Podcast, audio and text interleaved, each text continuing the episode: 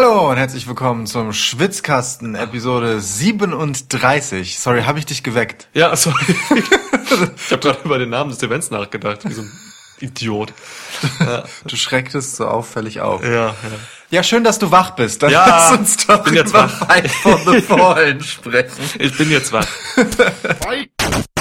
Welcome to a new episode of Schwitzkasten. Schwitzkasten, Schwitzkasten, Schwitzkasten. one of the most pro wrestling podcasts in pro wrestling podcast history. Also es handelt sich um das äh, inzwischen dritte offizielle Event von AEW und es ist das drittbeste. Boah, geil, ey, das drittbeste Event ever. Also, Ja, ja, Top 3. eben, voll. Auf dem Siegertreppchen. Stimmt. Bronze. Ja, Ähm, ja gut, lassen wir den Euphemismus weg. Es war das schlechteste Event bisher und äh, wir sind maßlos enttäuscht. ja, also schon, schon, ehrlich gesagt. Wobei auch Fighterfest ja schon ein Downer war, Ja, insgesamt betrachtet. Es hatte gute Momente, aber war ein Downer. Fight for the Fallen war da eher nochmal eine Verschlechterung als äh, wieder eine Verbesserung. Schade. Also selbst in den Matches, wo wir sicher waren, das wird super, war es nicht super. Gut stellenweise, aber nicht super. Ich habe mal so eine Sternebewertung gemacht, Melzer Stern, ich weiß, du hast das. Ja, Du kannst das irgendwie nicht ab. Ähm, ich habe es mal einfach für mich gemacht und ich kam bei keinem Match jetzt hier auf vier Sterne. Alles. Das Beste war, glaube ich, so drei, drei Viertel oder so. Äh, ja, das war tatsächlich qualitativ nicht befriedigend. ja. Ohne Witz. Also ich finde es immer schwierig und wir haben das auch selten, dass wir einen Podcast quasi anfangen mit äh, mit Meckerei so. Also das ist wirklich dass man wirklich nicht zufrieden ist und so, aber das ist jetzt auch wirklich unseren Ansprüchen geschuldet gewesen oder meinen, ich kann besser für mich sprechen als für uns, ähm, dass hier halt doch eigentlich so viel drin war und es auch das letzte Event war, bevor jetzt hier im Oktober äh, es richtig krass losgeht, so All Out und dann TV-Show direkt. Das war einfach zu wenig so und äh, wir werden das im Podcast jetzt nochmal richtig aufdröseln. Es wird wahrscheinlich ein hart analytischer. Ähm, wird harte Arbeit. Ja. Aber wir müssen das tun. Wir müssen das tun. Also es ist ja nicht so, als hätte AEW nicht vor allem bei Double or Nothing gezeigt, wo seine Stärken sind und wo es hingehen kann. Aber von der Aufbruchstimmung ist jetzt im Moment nicht so wahnsinnig viel geblieben nach, ja, d- danach eben einfach echt einem Abstieg bei den Events. Also All Out muss jetzt auch mal wieder richtig ranklotzen. Äh, am 31. August ist es soweit. Die nächste große Show, bevor es dann halt, wie du gesagt hast, in die äh, TV-Shows geht. Da, da, also da muss jetzt ein Feuerwerk geboten werden und wir wollen doch mal aufdröseln, äh, wo es überall Verbesserungspotenzial gab bei Fight for the Fallen, war? Ja, das tun wir. Netterweise hast du mich vorgewarnt, ähm, nicht The Buy-In zu gucken diesmal. äh, ich habe es auch nicht getan. Möchtest du vielleicht ein paar Takte einleitend dazu sagen? Ja, der Buy-in war tatsächlich äh, sehr ernüchternd. Ähm, ich, also, wir hatten hier ein Match, Libra der Librarian, äh, Peter Avalon, äh, gegen, ich hab's vergessen. Sonny Kiss. Sonny Kiss, danke. Guck mal, du hast den Buy-in nicht geguckt. Ich schon und du weißt, wer teilgenommen hat. Ähm, ja, war ein Shit-Match.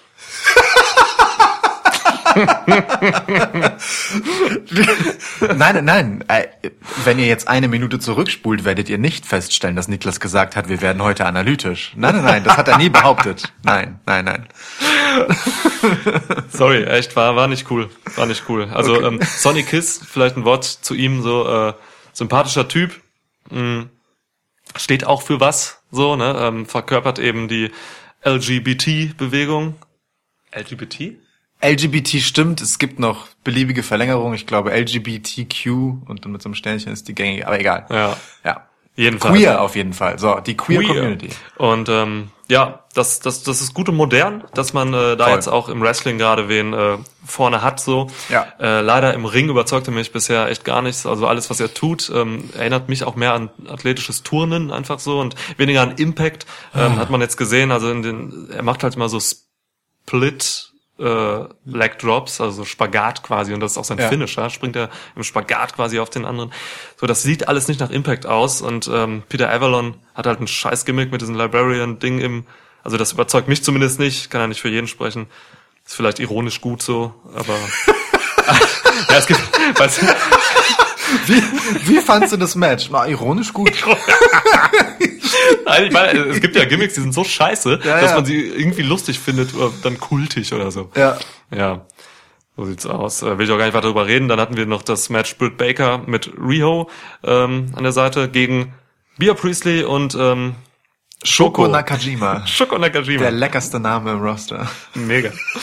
so, gebacken von Britt Baker. Stimmt. Ja. Ach, jetzt raffst es erst. Du brauchst eine es jetzt Sekunde. erst. Ne? Ich bin echt nicht so schlau manchmal. ähm, ja, okay. Mhm. Ja, ähm, war ein solides Match, aber da war auch, ja, was heißt solide? Nee, war, eigentlich auch shit. War es ein Co äh, Cotton Candy Konditorei Deathmatch? Konditorei Deathmatch. Nee, es war ein Concussion Deathmatch. Tatsächlich hat Ja. sich ähm, die gute Britt Baker ziemlich früh im Match eine Gehirnerschütterung zugezogen, ähm, hat das Match aber durchgezogen, Mhm. weiter gerasselt, ähm, gipfelte dann darin, dass sie tatsächlich zur falschen äh, Ecke gerannt ist und die falsche Japanerin eintacken wollte. Oh, Also-. Schwierige Sache. Ja, und äh, Bia Priestley ist ähm, grandios. Also wirklich, ich habe äh, in Japan viele Matches von ihr gesehen. Sie Frau von Will Osprey. ähm, und ähm, sie hätte man einfach mehr von alleine lassen müssen. Da kam auch nicht viel rüber. Also sie hat nicht ihre Duftmarke gesetzt bei AEW und das fand ich sehr schade. Ja. So, generell ist es einfach schwierig, glaube ich, diesen Yoshi-Style der Japanerin zu kombinieren mit diesem US-Style von so, also US-Style, weiß gar nicht, ob man so sagen kann, aber Leute, die wresteln wie Britt Baker oder ja. Naja, aber dem, Tessa Blan- Blanchard oder so. dem US-Indie-Stil, den die Damen da so mitbringen. das geht schwierig zusammen, finde Mhm. ich bisher. Und das ist eine große Aufgabe. Da hat sich AEW vielleicht zu viel vorgenommen, so in dieser Kombination bisher. Ja, muss man gucken. Also Buy-In hat mich nicht überzeugt. Aber Ja. ist, wie, es ist der Buy-In, mein Gott. So. Ja. Naja gut, aber ähm, mit dieser Strategie, die sie fahren, ähm, den Buy-in ja wirklich frei, gratis auf YouTube verfügbar zu machen und Leute ins Event zu ködern, tun sie sich gerade aktuell keinen wirklichen Gefallen, weil Mhm. die Buy-ins einfach nicht sonderlich gute Köder waren. Ja, ja, Oder? das stimmt, das stimmt. Also schade.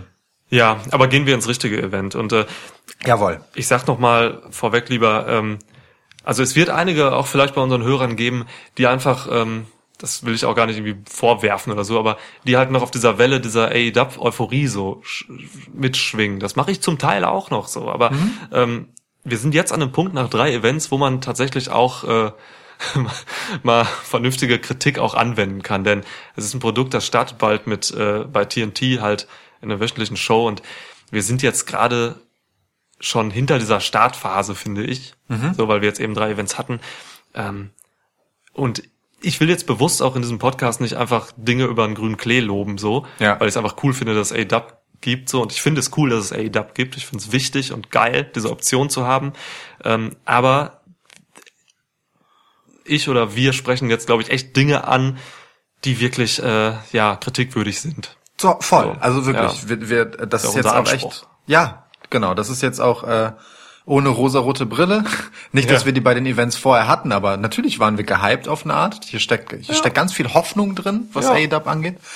Äh, und naja, jetzt müssen wir uns auch einfach mal der, dem Reality-Check stellen und ähm, nach einem wirklich, also einem Event, wo wir uns auch stellenweise echt gelangweilt haben, mal Tacheles sprechen. Nicht, Ja. dass wir sonst kein Tacheles sprechen, aber hey, Ja. so, aber man werfe uns nicht vor, dass wir jetzt hier künstlich kritisieren, sondern das Ja. ist schon, das ist schon alles ähm, auseinanderklamüsert und ähm, ja, einfach beobachtete Kritik. Ich glaube, wir haben jetzt auch in dieser ganzen WWE-Zeit, diese Phase, die letzten Monate, die Mhm. halt echt mies waren zum Teil auch, haben wir uns ja auch nicht in Kritik ergossen, so, ne, wie das zum Teil, wie man das auch hätte machen können, wie es auch andere Podcasts Ja. gemacht haben zum Teil, Ja.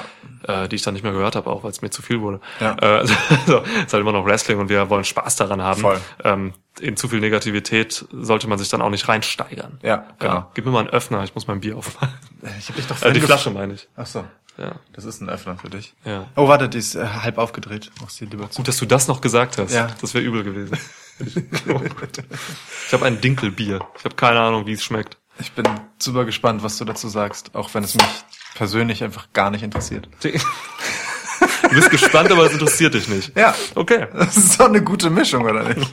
Ungefähr so war es bei Fight for the Fallen.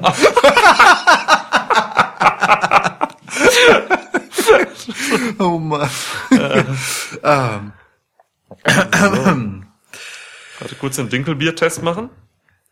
Prost, Opa. Dinkelbierprobe. Wenn ich alleine Bier trinke, du trinkst ja kein Bier, dann stoße ich immer auf meinen verstorbenen Opa an. Das finde ich gut. Ja, hat sich echt so eingebürgert, mache ich echt immer. Finde ich gut. Jeden Abend, wenn ich alleine Bier trinke. mm. Schmeckt wie Weizenbier. Okay. Okay, cool. Also gut, fangen wir an mit der eigentlichen Show. Es begann mit Maxwell Jacob Friedman und ich bin persönlich beleidigt, dass es keine Promo von Maxwell Jacob Friedman in Fight for the Fallen gab. War- Unverzeihlich. War, war in der Pre-Show eine drin?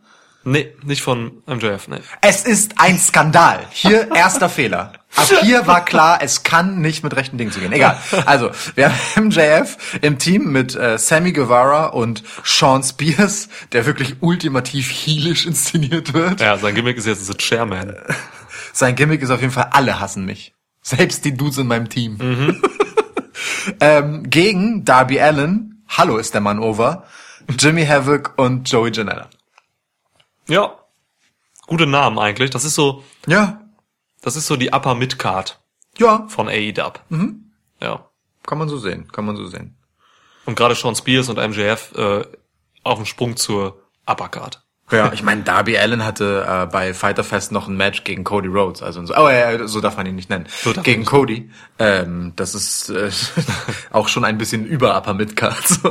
Insofern Ja. mal gucken, wo er selbst dann halt landen wird. Äh, am der Ende des Dunkelheit. Tages. Genau, in der Finsternis seiner Seele. Ja, wie fandst du's? Ähm, ja, so so okay, so okay irgendwie. Es, ja, es war, war ein okayer Opener. Also es hat mich jetzt nicht angekotzt, bis auf die NJF-Geschichte. Die war wirklich furchtbar. Dass er Hatte- keine Promo gehalten hat, ja. Ja, es, es hatte ein paar gute Momente, aber ich war jetzt danach auch nicht so wow. Und was mich dann schon besonders gestört hat, weil ähm, wir hatten es in unserer Extreme Rules Review ja gerade noch, ähm, dass wir dort die Finishes kritisiert haben, ähm, weil, weil sie so wenig inszeniert waren und wenig darauf hingeleitet wurde, dass ein Match enden könnte und Spannung aufgebaut wird und dass andere Promotions da mehr Wert drauf legen, gerade der japanische Stil. Äh, naja, hier war das auch so. Das Match war einfach vorbei. Ja. An einem Punkt. Also es, es ist natürlich auch ein schwieriges Match, so weil da sind äh, Charaktere drin, die halt eben ähm, über ihre Charaktere kommen. Darby Allen, ähm, äh, MJF. So gut, MJF ist ein Charakter, der kann in jedem Match, ob ein Royal Rumble ist, wie man gesehen hat, beim Casino Battle Royale oder bei einem äh, One-on-One, er kann immer seinen Charakter maximal ausspielen, weil er einfach zu gut ist. Aber so ein Darby Allen ähm, sehe ich dann doch eher nicht in so einem in so einem Multiman-Match. So, der ist so ein Typ, der das Match so mit seiner Aura halt überlegen muss, so überschatten muss quasi im Positiven, wie er es Ja. jetzt auch gegen Cody, Cody gemacht hat beim Fighter Fest. Ja. Ähm, das ist immer schwierig, diese Charaktere maximal auszuspielen, wenn einfach so viele andere noch da rumlaufen. Ähm, aber sie haben es noch ganz gut gemacht. So gerade Sean Spears haben sie auch gut eingebunden als eben den Heel. Er kam erstmals wirklich im Ring als dieser Heel rüber, Ja. den er mit seinem Chairshot gegen Cody zuletzt bei Fighter Fest halt äh, initiiert hat. So ähm, als Charakter. Fuck, ich habe das Chairman-Wortspiel erst jetzt verstanden. Echt? Ja, Mann. Ja, Boah, ich bin langsam du bist heute. langsam heute. Ja, aber das Güte. war ein langes Event. Jetzt. Ja, stimmt. Also es waren zwei lang. lange Events vor allem, ne? Also Extreme Rules liegt ja auch gerade erst hinter uns. Stimmt. War ein langes Wrestling. Naja, egal. Ähm, dann hatten wir halt noch so auch so einen Jimmy Havoc, der sich bis jetzt bei AW eigentlich noch überhaupt nicht irgendwie darstellen konnte. Er hat halt Mhm. einfach nur immer irgend bisschen, ein bisschen was gerasselt, so, aber ach, nee. Also ja, ich ich stimme dir auf jeden Fall zu. Es war halt so ein okayer Opener. Ähm, wir haben da gerade gegessen, von daher hatten wir noch äh, haben wir gerade Energie zugeführt und, und, und war noch voller Erwartungen halt auf das, was denn kommt. So, deswegen habe ich jetzt hier auch kein, keine negativen Gefühle. So, Nee. aber es fehlte halt doch dann ein bisschen was. Ja, finde ich auch. Also es, es hatte vor allem, da sechs Leute in dem Match waren, ähm, das jetzt auch nicht wahnsinnig lang war, die halt auch so relativ wahllos zusammengewürfelt wirkten. Also klar, jeder hat irgendwo Animositäten mit irgendwem, aber das hatte alles jetzt nicht so wahnsinnig viel Gewicht. Ähm, und es gab den halt weder charakterlich noch wrestlerisch sonderlich viel Platz zum Schein. Also jeder hatte so, oder die meisten hatten so vielleicht so ein, zwei Momente, aber das war's dann halt auch schon. Also MJF hatte wie immer ein bisschen was Witziges zwischendurch. Sean Spears wurde vor allem als von allen gehasster, inklusive seiner Teamkollegen halt Ja. dargestellt. Ja. Ähm, Gut, bei MJF mag das an seiner Zuneigung zu äh, Cody liegen, aber egal. Ja. Ähm, Darby Allen hatte gute Momente auf jeden Fall, vor allem athletischer Natur, Ja. ähm, charakterlich aber zu wenig Platz. Ja, Sammy Guevara fand ich stark tatsächlich. Der hatte so mit seiner Dive-Kette, wo, so, wo er so vier verschiedene Dives hintereinander durchgezogen hat und so ein paar anderen Spots, ein paar schöne Momente. Joey Janella ist mir am wenigsten im Gedächtnis geblieben, um ehrlich zu sein, aus dem Match. Der hat ein paar gute Dinger genommen, der war vor allem als Nehmer da, mein Gefühl, so wie ich es in Erinnerung habe. Und Jimmy Havoc, ey, um ehrlich zu sein, aber doch einen guten Spot hatte er. Da hat er irgendwen auf irgendwen anders äh, geslammt. Und ansonsten hat er echt die hässlichsten Uppercuts, die ich je gesehen habe. ist krass, ne? Das war wirklich Ja. krass. Und, und, und, und zum Ende, ähm, das Ende fand ich echt schade. Also ich find's irgendwie nicht cool, dass Darby Allen auch mit der Overness, die er hat beim Publikum, ähm, das Match verliert, wo eigentlich äh, auf seiner Seite in seinem Team zwei andere da gewesen wären, die den Pin eher hätten einstecken können und sollen und dürfen. Ähm, wenn man schon Sean Spears als Sieger haben will, damit haben wir beide gerechnet, alles cool, aber dann nicht gegen Fehde hin oder her, ob man Darby Allen gegen Sean Spears jetzt fäden lassen will oder nicht, das ganz beiseite geschoben, dass er den Pin jetzt da einsteckt, fand ich nicht cool. Voll, vor allem ähm, da er, stimme ich dir zu, weil er hat ja auch quasi mit dem Match gegen Cody seine Widerstandsfähigkeit bewiesen, so, ne? Absolut. Und warum wird er da auf einmal dann gepinnt nach einem Finisher? So das, ja, war ich, finde ich auch schwierig, da hätte man äh, Jimmy Havoc nochmal noch mal nehmen sollen. Ja. Wobei der dann wahrscheinlich begraben wäre, weil er hat ja zuletzt schon den Pin eingesteckt. Ja. Ähm, Und- trotzdem, aber oder Joey Janella halt. Aber auch der hat halt äh, ein ziemlich brutales Match gegen John Moxley recht lange durchgehalten. Ne? Ja. Man hatte ehrlicherweise nur die Option, entweder was absurd Krankes zu machen, bevor jemand gepinnt werden kann, äh, naja, oder halt irgendwas Sneaky-mäßiges, oder halt Jimmy Havoc zu opfern an der Stelle. Weil weder Darby Allen noch Ja. Joey Janella sind logische Optionen für einen Pin hier auf die Weise. Aber gut. Ja, naja, aber du hast, äh, Sean Spears könnte halt wirklich jetzt im Prinzip äh, drei Fäden haben, so, ne? Mit, mit, mit MJF, der sich halt als Codys äh, Liebling da quasi äh, in die Bresche wirft. Ähm, er hatte immer Ärger mit, äh, ja, mit allen eigentlich, ne? Ja, mit allen. schon. Aber äh, für All Out wurde das Match jetzt festgelegt. Sean Spears gegen Cody. Wird dort stattfinden. Das ist auch gut Hat so. Tony Khan bestätigt jetzt noch. Ja. Cool. Das ist auch gut so. Da bin ich doch mal gespannt drauf. Ja. Ein Share-Match vielleicht. Höhö. Nein, das weiß ich nicht. ja. 17 Sekunden Share-Match. So. Okay, machen wir weiter. Machen wir weiter. Ähm, machen wir weiter mit den Damen. Ja, Brandy Rhodes. Die, der Chief Brandy Officer von AEW trat an gegen Ellie. Ey, ich habe dazu eins zu sagen.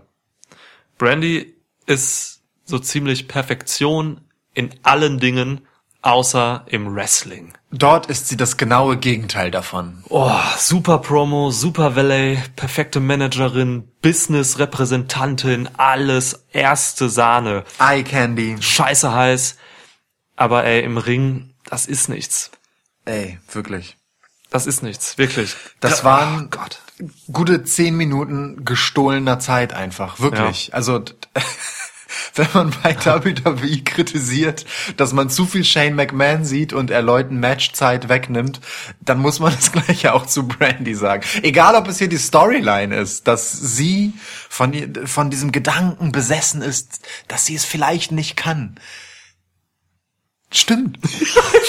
Es stimmt einfach. Stimmt. Es stimmt einfach. Sie weiß es quasi. Ja, Brandy, schön, dass du das eingesehen hast. Schade, dass es dich zu der Erkenntnis geführt hat, dass du einfach Awesome Kong mit zum Match bringst, damit du es trotzdem gewinnst. Weil es ist immer noch zehn Minuten Zeit, die wir einfach sinnlos verschwendet haben. Ja, und es wird auch vor allem ähm, Ellie nicht gerecht. Ähm, wer Ellie nicht kennt, äh, sie hat lange Zeit, oder was, ja, weiß lange Zeit kann man nicht sagen, aber sie hat eine gewisse Zeit lang Impact Wrestling getragen. Sie war dort Women's Champ, ähm, war in den Main Storylines drin, hatte da ein schönes Face-Gimmick, so, so ein Bunny-Gimmick. Äh, wurde dann nachher nochmal eingesetzt, so charakterlich war sie dann Dark Alley. Ähm, also mit ihr hat man schon sehr viel gemacht und sie hat dort sehr viel gemacht und sie hat auch gut gewrestelt. Nur äh, wenn du so eine Gegnerin wie Brandy Rhodes hast, dann siehst du halt auch leider als eigentlich guter gute Wrestlerin schlecht aus, so weil du halt eben nicht viel mit ihr machen kannst. So, sie hält deine Moves nicht richtig gut. Ähm, du kannst sie auch nicht so angehen, wie du vielleicht äh, eine talentiertere Wrestlerin angehst. Das heißt, deine Offensive wird auch nicht gut rüberkommen. Also für Ellie war das sehr schade so. Und gerade, also ich habe mal darauf geachtet, so diese, so die Basics äh, des Wrestling quasi. Ähm, da hat Brandy Rhodes tatsächlich die schon die die einfachsten Dinge falsch gemacht. So, das siehst du daran, wie sie sich bewegt, wie sie wie sie ihre Schritte timet, wie sie in die Ropes rennt. Dieses Rope Running ist Ja. halt immer so das erste, was man ähm, lernt oder übt, wenn man Wrestling Training macht. So und das hat Brandy offenbar nie gemacht. Du, sag, du sagtest äh, während des Events auch schon so, "Geil, guck mal, man, man sieht schon, wie Brandy läuft, das ist keine Wrestlerin. Das, also das Ja. stimmt aber wirklich, es stimmt aber wirklich. Ja. Äh, man muss aber dazu sagen, Ellie hat sich wirklich alle Mühe gegeben, das Ganze irgendwie nach etwas aussehen zu lassen. Also Ja. Äh, nachdem die gute Brandy einen German Suplex wirklich also komplett verhauen hat, also es, sie hat sich einfach mit Ellie auf ihr zur Seite gedreht. Das war wirklich fernab von irgendwas, was ein German war. Ähm, ich denke die ganze Zeit über ein lustiges Länderwortspiel nach, aber mir fällt keins ein. Ähm, Du würdest das andere Land, was du jetzt benutzt, äh, auf jeden Fall verunglückt. eben, das wäre einfach unfair. Das kann ich nicht machen. Ähm, Dark German Suplex. Dunkel Deutschland. Sachsen Suplex. Was? Oh Gott. Oh Gott. Saxony Suplex. Was? Wir, wir entschuldigen uns im Namen aller Sächsischen für, Hörer. Ja, Ja. ja, ja, genau. Ähm, Wenn wir sächsische Hörer haben, bitte meldet euch. ja, bitte meldet euch. Ich entschuldige mich auch persönlich. Ja. Ähm, nee, das aber das richtig. war, also es war wirklich ein, ein furchtbarer. wa- Warum hast du auch mit Dunkeldeutschland angefangen? das, das geht doch. Gauck hat damit angefangen. So, Joachim. Joachim, du bist schuld. Joachim das Gauck, Joachim? bitte, ähm, äh, schreibt, äh, also falls wir Zuhörer aus Sachsen haben, schreibt einfach Joachim Gauck bei Twitter. Der hat eh gerade nichts vor. Ähm, der wird sich persönlich bei euch entschuldigen. Ja. Joachim, schön, dass du zuhörst. Krass, dass Joachim Gauck äh, bei uns im Schwitzkasten auftaucht. Irre, ne? Ja. Aber das zeigt wiederum unsere Relevanz. So ein klassischer Wrestling-Fan. Ein absoluter Wrestling-Fan-Typ. Jedenfalls, ähm, es gab einen halbwegs gelungenen Suplex dann noch im Match von Brandy, aber äh, der die freundliche Kameraperson ähm, und die Regie haben alles getan, damit wir auch sehen, warum dieser Suplex gelingt, nämlich weil Ellie wirklich mit einigem Nachpacken an der Hose von Brandy oder dem sehr dünnen Stück Stoff, das äh, die Teile, die Stoffstücke ihrer Hose zusammenhielt, ähm, gehalten hat und nochmal wirklich alles richtig positioniert, damit sie da über diesen Suplex rüberkommt und das nochmal nach was aussieht. Also es war echt, ich glaube für Ellie kein geiler Job, dieses Match zu worken. Ja, das und am Ende zu verlieren. Wir haben jetzt für All Out auf jeden Fall schon bestätigt. Ähm, ich gebe mal einfach mal die, die neuesten Match-Ansetzungen durch. Hier, Unbedingt. Ne? Ähm, Brandy Rhodes mit Awesome Kong gegen Ali und Aya Kong. Ähm, ne, bietet sich an. Also Ja. äh, Am Ende des Matches kam die gute Aja Kong dann halt Ja. raus äh, und konfrontierte Awesome Kong, die halt äh, Brandy Rhodes zum Sieg verholfen hat. ja. Ja. Da habe ich keinen Bock drauf, sage ich ganz ehrlich. Wird ein Mistmatch. Aja Kong war in den 90ern eine der besten Wrestlerinnen der Welt. So. Ähm, ich habe ein bisschen was von ihr noch nachgeguckt, so. Damals, ich war erst fünf oder so, deswegen konnte ich das nicht live erleben. Ja. Aber sie war echt gut. Äh, aber halt in den 90ern. In den So, ne? 2000ern war Awesome Kong eine recht beeindruckende Wrestlerin. Ja, so vor zehn Jahren bei TNA. Top. Ja. Liegt aber bei beiden halt ein bisschen zurück. Matches gegen Hamada oder gegen Gail Kim und so. Das war schon fette, geile Scheiße. So. Hast du gerade gesagt, Awesome Kong ist fett? Nein, Mann, fette, geile Scheiße. Ach so. Ja. Ja. das ist auch nicht besser.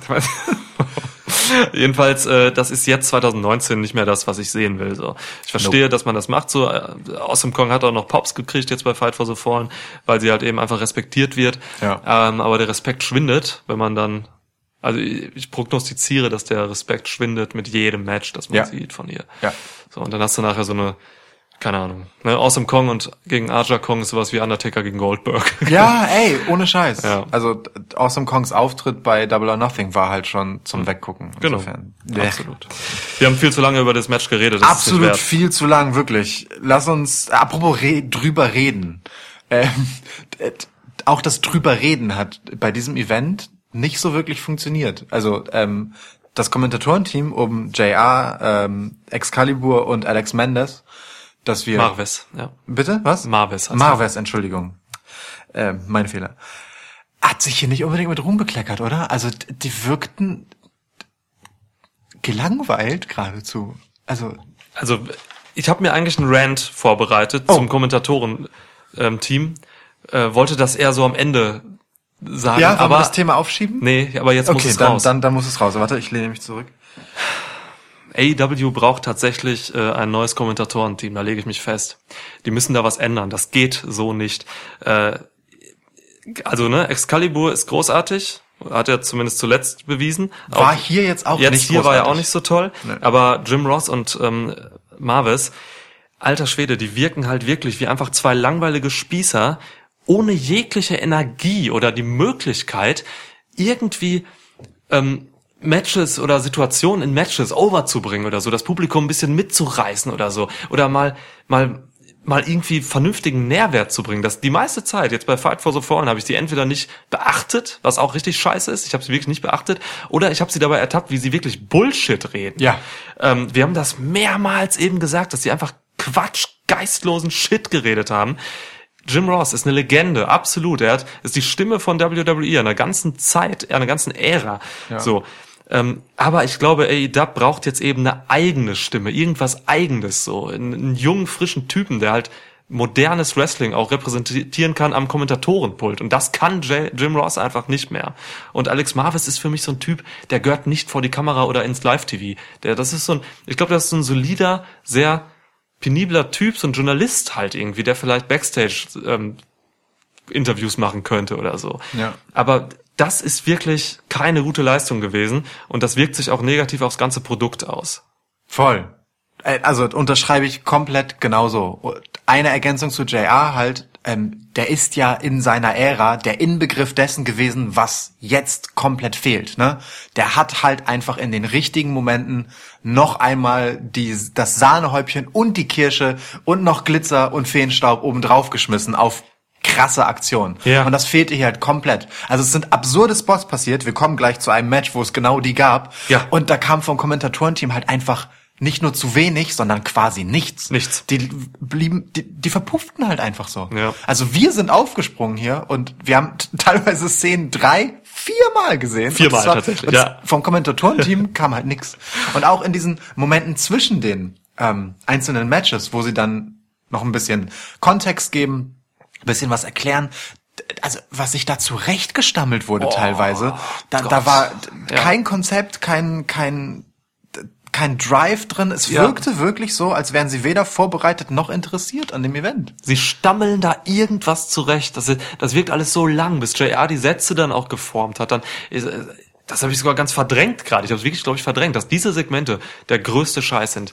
Also es gibt ja immer so bei WWE diese Momente bei Raw zum Beispiel, wo dann halt so dreimal pro Show oder so werden halt Cole, äh, Young und Graves gezeigt. So, die sagen dann ihre knackigen Sachen so. Das wirkt alles sehr gescriptet so, aber es Ja. ist halt irgendwie ein bisschen, es ist halt so knackig und äh, hat halt irgendeinen Nährwert. Jeder so, hat ne? ja auch seine Rolle, jeder, Jeder hat eine Rolle, trägt eine genau. Facette bei. So. Was die jetzt hier in diesen ähm, Pay-per-Views gemacht haben von All Elite Wrestling, so ähm, wenn wenn wenn das wenn die Kamera auf diese drei Leute gerichtet war, das war immer nur Bullshit. Leider ja. Alter Schwede.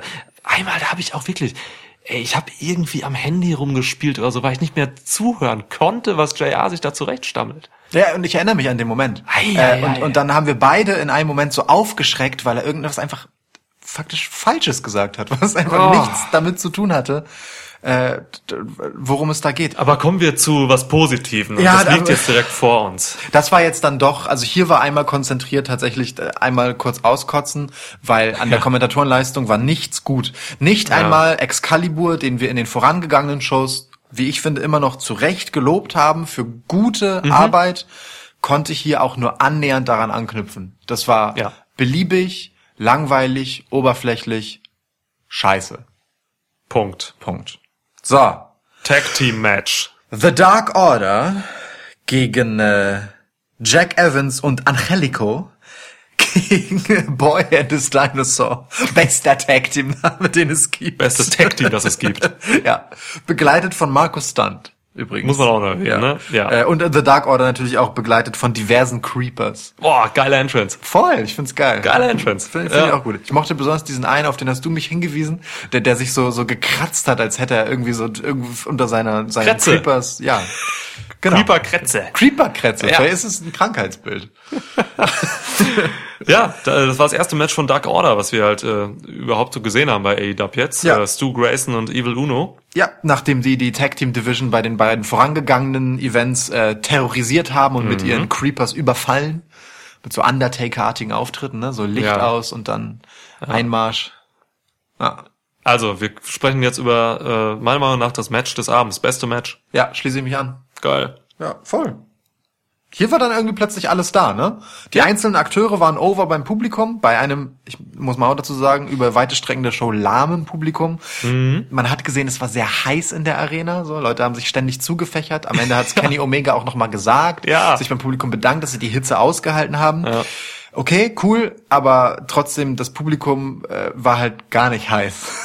Ja, lag auch an der Arena, dass es so, äh, dass die Hitze überhaupt ein Faktor wurde, weil es war halt ähm, generell eine interessante Arena, wie so ein Amphitheater aufgebaut, Ja. äh, aber halt an den Seiten offen. Das heißt, die Wärme geht da voll rein und staut sich wahrscheinlich unterm Dach. So, das heißt, die haben auch alle geölt wie Sau. Ja. Du hast gesagt, Rick Knox Kopf, also der Referee, äh, sieht aus wie ein Bonbon, weil er Voll. so geölt hat und so glatt war und so lecker. Ja, wie, wie so ein Dings, äh, wie, wie, wie so ein, ähm, äh, so ein Cola-Kracher. Nur halt in etwas heller. Ein Vanille-Kracher vielleicht. Weißt du, mit so saurem Kern. Oh, zu Ich Rick Knox komme ich später noch. Rick, Rick Knox Kopf würde ich jetzt schon gerne auch. Egal. Ähm, ja, aber ich stimme dir voll zu, das war das unterhaltsamste Match des Abends. Ähm, lag unter anderem daran, dass hier einzelne Akteure beim Publikum auch wirklich over waren. Ähm, allen voran A Boy and His Dinosaur. Ja, Ähm, ey, super. Mit Jack Evans hast du jemanden, der dir alles wegzählt und nochmal dreimal übertreibt dabei, aber halt auf eine gute Art. Ja. äh, selbst natürlich großartige Offensive mitbringt und mit The Dark Order ähm, ein, wie ich finde, erfrischend überraschendes Heel-Tag-Team, ähm, das total über so eine, ich weiß nicht, so, so eine gewisse Ironie irgendwie in einem eigentlich düsteren Gimmick kommt. Es ist ganz interessant. Ich habe, ja, wenn du das jetzt sagst, kann ich zum Teil zustimmen, aber es ist für mich noch nicht die richtige Beschreibung. Ich habe aber selbst noch nicht die richtige Definition, wie ich das nennen möchte, weil beide agieren halt auf so eine wahnsinnige Weise, irgendwie halt auch hysterisch lustig oder so. Ich kann das gar, ich kann es nicht fassen. Ich habe noch nicht das Wort einfach. Es ist so, also die sind interessant auf jeden Fall. Das ist erstmal Ja. das Wichtigste für mich, auch wenn ich das Wort nicht noch nicht habe. Die sind so interessant, die bringen irgendwas Neues. Ich hatte erst ein bisschen Angst, weil als sie zum ersten Mal eingeführt wurden, da wirkte das alles so ein bisschen zu weird irgendwie. Ja. Aber jetzt im Ring so, die bringen mir schon was rüber, was mich interessiert. Ja, Ja, und es ist düster. Auf eine neue Art. Ja, ja. Irgendwie, also ich find's auch super interessant. Stu, Ja. Stu Grayson ist jemand, der das gut verkörpert. Mhm. Gerade dieses äh, düstere und auch wahnsinnige über seine Mimik und seine Körpersprache. Ne, der ist da sehr, sehr laut, Ja. was das angeht. Und Ja. äh, Evil Uno macht äh, zwischendurch halt einfach irgendwie so ganz weirden Quatsch. Das ist total interessant zu beobachten, wenn man, wenn man halt, wenn er nicht in Aktion ist, quasi mal drauf achtet, was er währenddessen tut. Das, das gibt ihm so eine ganz interessante Note für halt so einen eigentlich halt ja klassisch bösen Heel Big Man. Das ist Ja, echt ja. Eine spannende Nummer. ähm, nicht weniger spannend ist der gute Luchasaurus. Also der hatte auf jeden Fall die What the fuck Momente auf seiner Seite, das muss man ja sagen. Ja. Mit seinen 1, was haben wir? 96, glaube ich, 1,96 Größe, also auf jeden Fall 6'5 oder ist das 6'6? Nee, 6'8 ist 6'8 er. sogar, 6'8 ja, ist ja. er, genau. Ja. 6'8 ist er. Ähm, also ist der Mann gut agil. Natürlich etwas langsamer als andere Typen, die halt 20 Zentimeter kleiner sind als er, aber äh, nicht weniger beweglich. Das sieht halt einfach krass im Ring aus, was der Mann macht. Der Mann äh, ist wahnsinnig geschmeidig. Das hat er schon bei Lucha Underground äh, als Vibora gezeigt, wo er noch im Schlangentribe war da. Ähm, äh, Ju- Judas Draven heißt er, glaube ich, auch. Ja. Oder Daven. Ähm, wahnsinnig äh, talentierter Wrestler, muss man wirklich sagen. Also er hat, dass man dieses, diese, diese Masse, diese Muskelmasse mit so viel Geschmeidigkeit und auch Eleganz in den Bewegungen kombiniert, das hat man selten bei Big Mans. Auch so ein, auch so ein super talentierter Wrestler wie Luke Harper. Ja. Ähm, wirkt immer noch so ein bisschen starksig in seinen Bewegungen, Ja. so, weil er einfach diese langen Beine hat oder so und so, ne? Und oder, oder Eric Rowan oder so. Das ist das ist nicht so geschmeidig und und, und mein Gott, ey, Luchasaurus, ey, wenn der gesund bleibt, dann wird er noch lange, lange als Big Man so gut wresteln können. Ey, und Mann, ist das eine Kante. Alter, hat dieser Mann ein breites Kreuz und austrainierte, einen austrainierten Körper. Hallo. Eines der besten Monster im Wrestling, die es jetzt gerade so gibt. Ja, total. Monster im besten Sinne. Monster sind auch echt ein bisschen zurückgegangen, finde ich, so im Wrestling generell global gesehen jetzt. Ja, So, also ich, ne, so die letzten, was ist dein Lieblingsmonster? Äh, of all time. Of all time, all promotions. Im Wrestling, aber. Also wirklich Monster im klassischen Sinne, ja. ja. Ach, äh, Umaga. Umaga? Wenn du den als Monster zählen willst. Ist die Frage, ist Umaga so ein Monster für dich im klassischen Sinne? Also, ähm, ähm, Obwohl, ja, ja. Also doch. so wie Umaga eingeführt wurde und Ja. daran bemisst es sich ja ein Stück weit. Ne? Du wirst Ja. erst einmal krass eingeführt ähm, mit absurden Squashes und wirklich einer Ja. Übermacht, die du darstellst, bis zu einem bestimmten Punkt, wo dann ähm, es Leute gibt, die an dein Niveau herankommen. Und da musst du halt irgendwie auch ein Stück weit immer so Verletzlichkeit haben und so weiter und so fort. Aber ich würde sagen Umaga, ja. Ich fand Umaga schon sehr, also auch von der ähm, Masse trifft auf Schnelligkeit, trifft einfach auf dargestellte Härte. Ja. Da fand ich Umaga schon echt krass. Ja, ein scheiß Finisher, aber alles andere geil. ja, ist halt so. Ey, ich kann, ich schwank, ich kann mich nicht zwischen drei verschiedenen Monstern entscheiden. Das Erzähl. ist ein bisschen schwierig. Also man, bei Monster kann man eigentlich Kane nicht außer Acht lassen. Definitiv Kane ist einfach mega krasse Legende. Ja. Das gleiche zählt aber auch für Vader. Aber Vader habe ich einfach in meiner Zeit, weil ich einfach zu jung bin, nicht so aktiv erlebt wie zum Beispiel Kane. Ja. Deswegen kann ich Vader ausschließen. Aber im Endeffekt, ey, ohne Scheiß, sage ich dir, Abyss. Ja. Abyss äh, hat ja. mich irgendwie geprägt, Ja. so. Also das muss ich zurücknehmen. Ich kann nicht stehen lassen. Abyss hat mich geprägt. Aber ähm, ich habe ich hab Abyss irgendwie so von Anfang an so verfolgt und mitgekriegt und irgendwie auch durch alle seine Phasen verfolgt. Deswegen Abyss und Kane so, ja. Ja, wobei Abyss halt, ähm, ah, Abyss hatte halt leider diese negative Eigenschaft, dass er äh, oft einfach entscheidende Matches dann verloren hat. Also allein Monsters Ball. Ich glaube, er hat in seiner Karriere kein Monsters Ball Match gewonnen. So sein ja. Signature Match und er verliert es einfach immer. Ja. Ähm, das äh, schmälert das so ein kleines bisschen. Natürlich hat äh, Abyss auch genug krasse Sachen gewonnen und sehr gute Matches geliefert, aber bei mir hängt in der Erinnerung zu viel von seiner, ich blöd gesagt, Verletzlichkeit nach. Ja. Obwohl er da natürlich diese geile Story mit Chris Park dann hatte, also seinem alter Ego. Ja. Ähm, beziehungsweise seiner eigentlichen Identität, äh, die das Ganze wieder äh, cool aufgefangen hat, ein Stück weit. Aber ey, also grundsätzlich wrestlerisch und so weiter, Abyss, Ja. bin ich auch voll bei dir. Aber Janice, eine der legendärsten Waffen im Wrestling. Janice, ey, ja. Ich weiß gar nicht, ich habe letztes Mal bei Twitter gefragt, wo ist Janice jetzt eigentlich angestellt? Ja. Talentierte Wrestlerin. Finde ich auch. Ja. Talentierter als Brandy Road. ja. Ich wollte gerade noch was ähm, Obszönes sagen mit Nageln und so, aber Ja. das war ey, ohne Scheiß. Ich dachte weiß mir, das, das kommt rüber, ohnehin schon. Ich lasse es. Ja. Äh, kommen wir zurück zum Match. Ja. Also, ähm, wie gesagt, die, die krassesten Momente hatten tatsächlich ähm, A Boy and His Dinosaur. Gewonnen haben sie am Ende trotzdem nicht, muss man dazu sagen, sondern The Dark Order. Finde ich aber folgerichtig, ehrlich gesagt. Also ist ganz gut, dass ähm, also man kann die Rollen eigentlich ganz klar verteilen, ne? Jungle Boy und Luchasaurus waren die, die hier quasi die Pops einheimsen vom Publikum, die das Match halt einfach mit mit Leben füllen, ein Stück weit.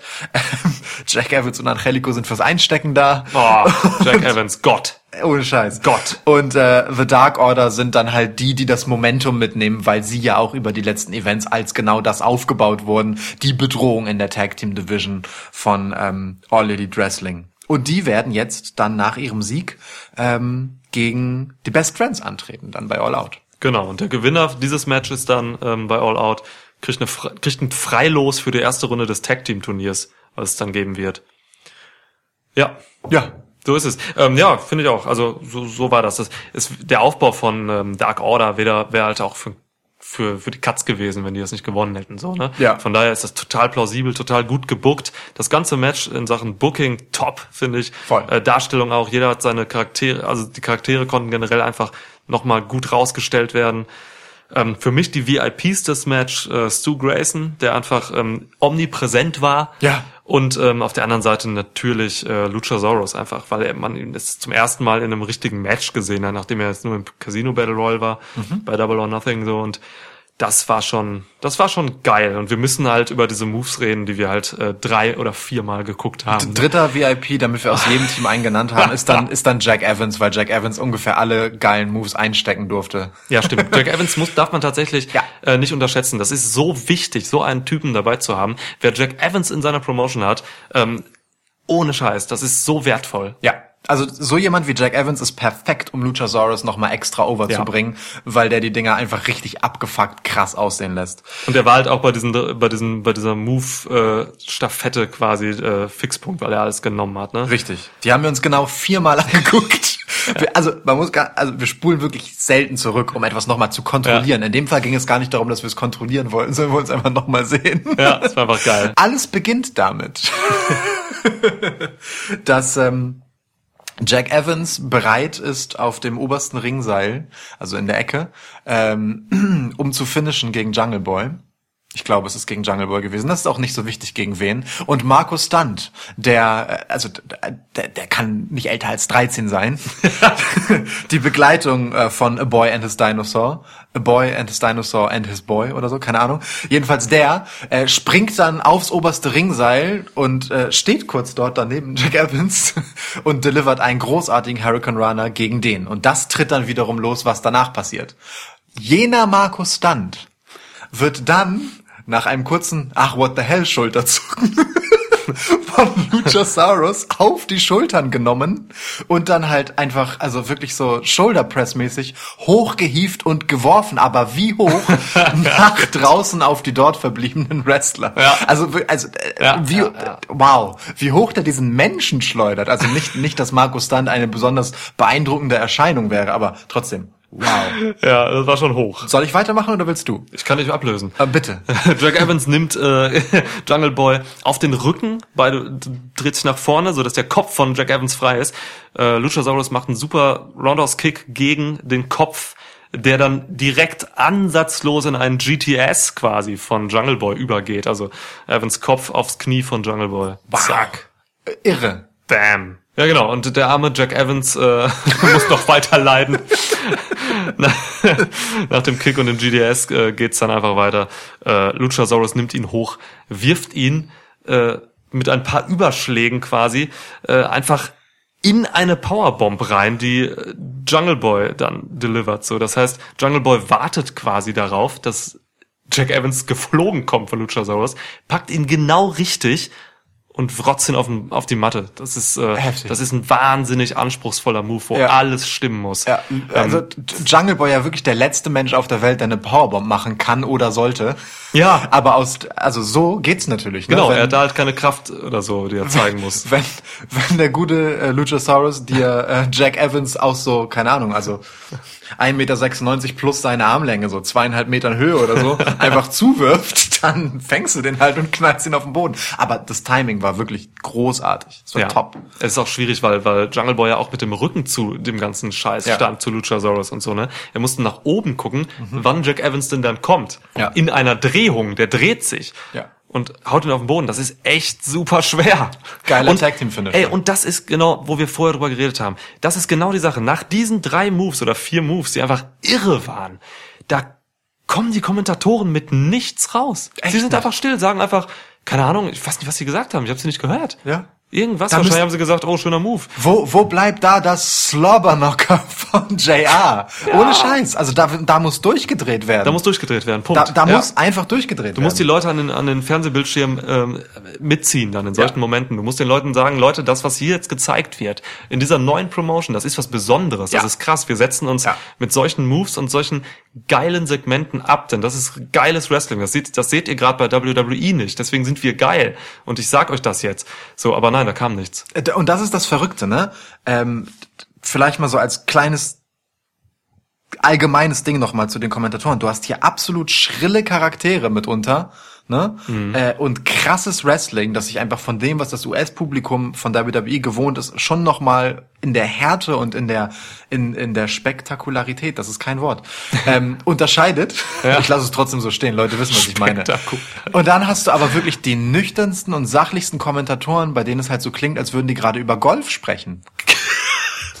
Alex Marvis muss eigentlich Golfspiele kommentieren, Oder? Ja, ja. ist so. Jetzt möchte ich aber spontan hören, wie es klingt, wenn ein Kommentatorenteam aus mh, Corey Graves, Nigel McGuinness und ähm, Excalibur. nee, Vic Joseph. Ach so. Äh, nein, Moment. Byron Sexton, Corey Graves und Booker T ein Golfspiel kommentiert. okay. Oh Gott. Lassen wir das stehen. Oh Gott. Oh, schön. Ja. Ja, ja. Ich stelle mir gerade Luchasaurus beim Golfspielen vor. Ich stelle mir auch Luchasaurus gerade, was für einen langen Golfschläger der Mann braucht. Heftig. Ja, jedenfalls hat das am Ende nicht gereicht für den Pin, trotz die, obwohl sie die, die schönste Spot-Aneinanderreihung des Abends, das möchte ich jetzt auch einmal sagen, Ja. hatten. Ähm, am Ende hat's dann, äh, ja, The Dark Order eben gemacht. Genau. Gegen äh, Jungle Boy. Okay. Ne? Fahren wir weiter, ja? Ja, fahren wir weiter. Wir haben äh, Hangman Adam Page in einem Match gegen Kip Sabian, so Handsome Hass Hustler. Und das ist kein unwichtiges Match, Ja. weil es Ja. nach der Qualifikation von Adam Page für das Titelmatch bei All Out, ne? also das erste Titelmatch von AEW, es gibt ja bis jetzt keinen Titel, Mhm. und dort wird es um den AEW Championship gehen, den einzigen Titel, der auch bisher angekündigt ist. Ja, das Promotion. war quasi das äh, Casino Battle Royal Genau. äh, bei Double or Nothing. Ja. Und das hat Adam Page gewonnen und er wird gegen Chris Jericho antreten in diesem Match. Insofern äh, ist es ganz wichtig, dass Adam Page hier mit ein bisschen Rückenwind rauskommt und ein gutes Match liefert, um halt einfach das wichtigste Match der Promotion bei All Out, es geht um den fucking Titel, zu hypen. Aber nö. Also ehrlich gesagt, das Publikum hätte kaum desinteressierter sein können über weite Strecken dieses Matches. Es gab dann so einen Tipping Point, wo so zwei Spots das Match ein Stück weit gerettet haben, wo das Publikum aufgewacht ist. Aber ansonsten äh, war das war da nicht viel, ehrlich gesagt. Das war für mich das tatsächlich interessanteste Match des Abends. Auf eine äh, kafkaeske Weise. so. Willkommen zu Schwitzkasten, eurem Schauringkampf-Feuilleton. Hier im Internet. wirklich äh, interessant einfach, weil dieses Match für mich so wahnsinnig unterliefert hat, Ja. ähm, dass es mich fast aus den Schuhen gehauen hat. Und das ist irre. Normal wird man aus den Schuhen gehauen, wenn man äh, von einem guten Match umgehauen wird. Ja. Ähm, das Wort, was ich hier, glaube ich, voranstellen will, ist eindimensional. Dieses Match hatte kein Glue, kein, kein Kleber zwischen den Segmenten, zwischen dem, was da gezeigt wurde. Ja. Ähm, es hat überhaupt kein, kein, kein Spirit, es, es war quasi geistlos. Es, es, gab eine, es gab einfach Moves, die alle für sich standen. Vielleicht mag es jemanden, der das Match gesehen hat, anders gehen. Vielleicht äh, ne, hat da ein gutes Match drin gesehen oder so. Aber ich fand dieses Match zwischen diesen extrem talentierten Wrestlern Absolut. richtig scheiße. Ja. So, und das heißt schon was. Und ähm, ich liebe Adam Page. Ich bin ein riesen Fan von dem. Und wer Adam Page kennt, so aus Ring of Honor Zeiten und sowas, der weiß, dass der so viel drauf hat in, in New Japan, was er da gezeigt hat und so. Das ist ein wahnsinnig guter Wrestler, der einfach in seinen jungen Jahren schon ähm, eine extreme Vielfalt innerhalb eines Matches an den Tag legen kann. Also er kann mit Tempi wechseln und sowas. Er kann einfach lange Matches auch einfach interessant gestalten. Und Kip Sabian ist auch jemand, den ich zugegebenermaßen nicht sonderlich gut kenne, aber weiß, dass er halt einfach eine gewisse Ringintelligenz hat, so die Ja. und auch einfach viel dazu beitragen kann, dass hier was Interessantes passiert. Aber dieses Match äh, hatte für mich nie irgendwie einen Startpunkt, wo ich sage, okay, jetzt wird's interessant, jetzt, jetzt kriege ich hier was geboten, was mich irgendwie in das Match zieht. Ich war immer außerhalb von diesem Match und habe von außen drauf geguckt und war dann stellenweise sogar gelangweilt. Also nichts hat mich mitgenommen, keine, ich war nicht emotional drin. Super Enttäuschung. Ja, äh, mu- muss ich auch leider, wir wir sind uns wirklich schrecklich einig, ne? Aber Ja. muss ich auch leider völlig zustimmen. Es hat mich genauso gelangweilt. Ähm, es ist schon bezeichnend und tragisch, wenn der beste Moment eines Matches einfach ein improvisierter Moment äh, einer Interaktion zwischen Kip Sabian und einem Fan ist, ne? Also ist Großartig. geil, geil genug, dass Kip Sabian da draußen dann halt so steht, also am, am, am Geländer direkt bei den Fans und ähm, so ein Dude, den du schon mehrfach bei NXT gesehen haben Das willst. ist der Full Sail Dude, der ist bei jeder NXT TV Show in der ersten Reihe. Er ist sehr groß und glatzköpfig. Ja. Ähm, und der schreit ja wirklich Kim Sabian irgendwas Emotionales ins Ohr. Und der hört sich das total geduldig an Ja. und küsst ihn den. Großartig. Also großartige ähm, Meme-Potenzial-Awareness von, von Ja. Kip Sabian an der Stelle. Läuft als GIF auch schon überall. Ja, ähm, das ist auch das Einzige, was ich tatsächlich, de dem ich nicht aus dem Weg gehen konnte vorher. Das wird einem halt so überall äh, in die Timelines gespült. Ja. Das hatte ich tatsächlich vorher schon gesehen. Ansonsten äh, lernt man ja ganz gut, äh, Wrestling-News zu umgehen, bis man ein Event gesehen hat, aber da ging das nicht. Ja. ähm, aber Kips Knutscher war dann auch schon tatsächlich das Highlight des Matches ein Stück weit, weil es genauso ist, wie du erzählt hast. Ähm, es ist durchgehend ein Tempo, es ist Move, Pause, Moves, vielleicht mal mehrere hintereinander. Aber es gab Mhm. Auch nie gute so, Moves, ne? Ja, d- genau, klar. Es, Ja. es ist ja nicht, es ist ja kein schlechtes Wrestling aus athletischer Sicht, was hier gezeigt wurde, Mhm. sondern einfach eine nicht vorhandene Geschichte. Das Match hat nie, hat es nie geschafft, eine Geschichte zu erzählen, ein, eine Handlung zu haben, eine Dramatik zu entfalten. Interessant wurde das Match, als es spektakulär wurde, als es einfach zwei krasse Spots gab. Da wurde, war das Publikum dann plötzlich wach, weil man wusste, ach so, das geht hier nicht mehr lang, es geht langsam auf die Zielgerade des Matches, die Moves werden härter. Weil es erzählerisch einfach nicht rüberkam, Ja. dass es in diese Richtung geht. Und das ist schon echt bedenklich. Gerade vor dem Hintergrund, dass es für Adam Page ein ganz entscheidendes Match ist und damit auch für die Promotion. Das hier hätte ein wichtiges Match sein müssen. Und es wurde dem leider echt gar nicht gerecht. Schade. Adam Page hat trotzdem gewonnen, aber das war von vornherein klar. Klar. Richtig schade, ja. Kips Kiss könnte sein Finisher werden. ich muss mal den Namen rausfinden von dem Full Cell Typen. Der, der, der saß auch bei Slammiversary in der ersten Reihe. Der musste nur auf Wrestling Events sein. Die ganze Zeit, überall. Krass. Und auch immer erste Reihe. Heftiger Typ.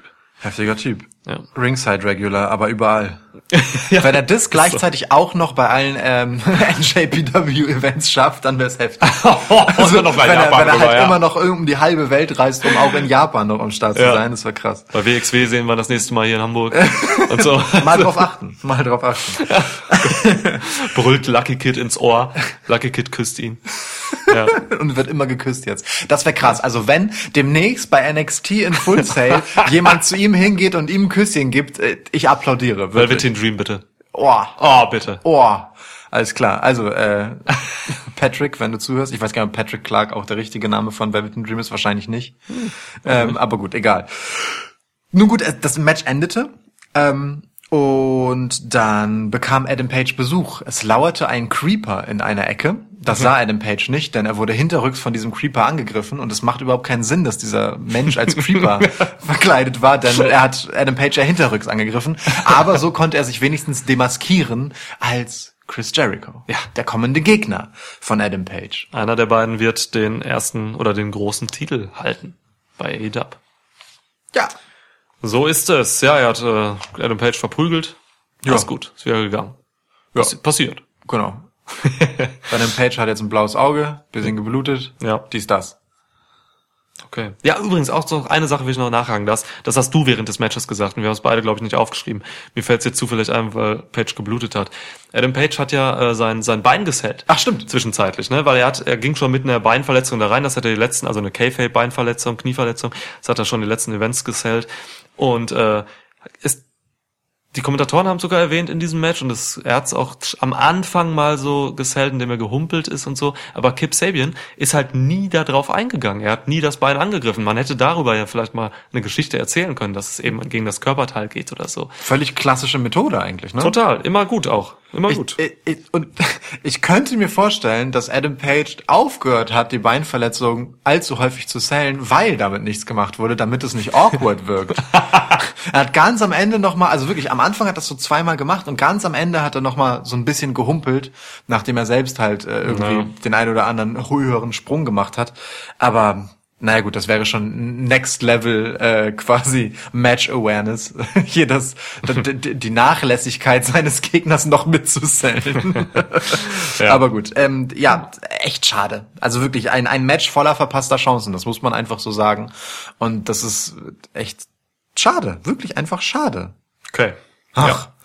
Gehen wir weiter. Ja, gehen wir weiter. Ein, also ein Match, das sich bereits bei der Ansetzung wie ein Traum liest.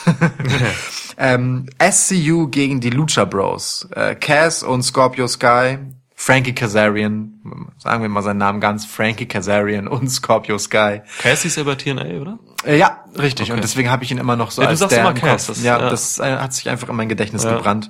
Gegen Ray Phoenix und Pentagon Junior. Ray, wie Justin Roberts sagt. Ja, er sagt noch länger, deutlich länger. Ja. Ja. das war gut. Ja, ja, das war gut. Das war gut. Es war ein ganz anderes Match so, ne, äh, von den Lucha Bros auch gewrestelt, wie natü- wie gegen die Young Bucks jetzt zuletzt oder so. Ähm, ist ja ist klar, weil gegen SCU musst du ein anderes Match liefern. Ja. Ähm, Lucha Bros sind so talentiert und auch versiert, dass sie eben auch andere Matchformen als diese reinen High-End Spot Matches wresteln können. So, weil Pentagon und Phoenix können da lege ich mich fest, alles wresteln. Ähm, es war natürlich jetzt ein bisschen langsamer so, äh, zeigt aber auch einfach nur die Bandbreite der Fähigkeiten eben von, äh, von, von Ray und Pentagon. Du, du hast zu Beginn des Matches noch gesagt, ja, ich bin mal gespannt, ob die Lucha Bros auch das Tempo gehen können. Und das meine ich so. Ach so. Der, Ja. der, der gute Ja. Frankie Kazarian ist für sein Alter durchaus noch recht agil auf den Beinen, aber Ja. halt tatsächlich nicht zu vergleichen mit dem Tempo, das die Lucha Brothers sonst gewohnt sind, wenn sie halt Ja. äh, gegen die Young Bucks wresteln, was sie ja gerade abo-weise machen.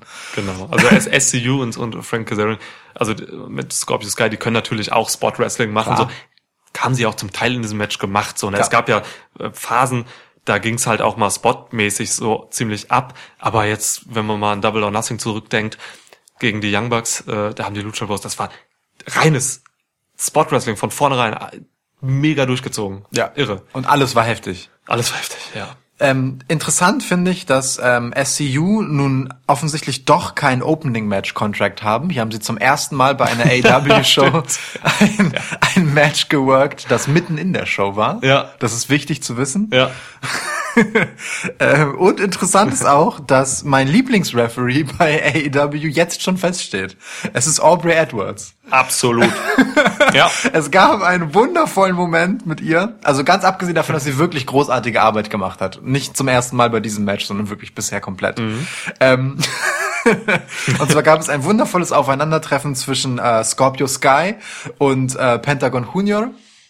Da ging es dann mit Taunts hin und her. Und als äh, der gute Penta zum dritten Mal das, die Zero Miero Geste machen wollte, aber diesmal mit langsam ausgezogenem Handschuh, wie üblich, und den A- Handschuh dann, ne, wie immer lässig quasi über seinen Kopf werfen wollte, hat Aubrey Edwards ihn nicht gefangen. Wir wissen nicht, ob sie ihn nicht fangen konnte, weil er schlecht geworfen war, oder ob sie selbst verpasst hat. Jedenfalls hatte sie genug Geistesgegenwart, den Spot noch zu retten, indem sie den Handschuh trotzdem vom Boden aufhebt, kurz zögert, ihn Penta noch einmal zurückwirft, damit er diesen immens wichtigen Spot dann doch noch zu Ende delivern kann. Ey, also wirklich, das ist dieser Grad an Detailverliebtheit, Ja. Das will ich sehen. Das, also es war einfach, auch bei so etwas Egalem, das war wunderschön, das war toll. Das war, das war ein richtig schöner Moment fürs Wrestling-Fanherz. Fand ich Voll. geil. Audrey hat ihn dann auch beim zweiten Mal gefangen. Publikum ging total ab.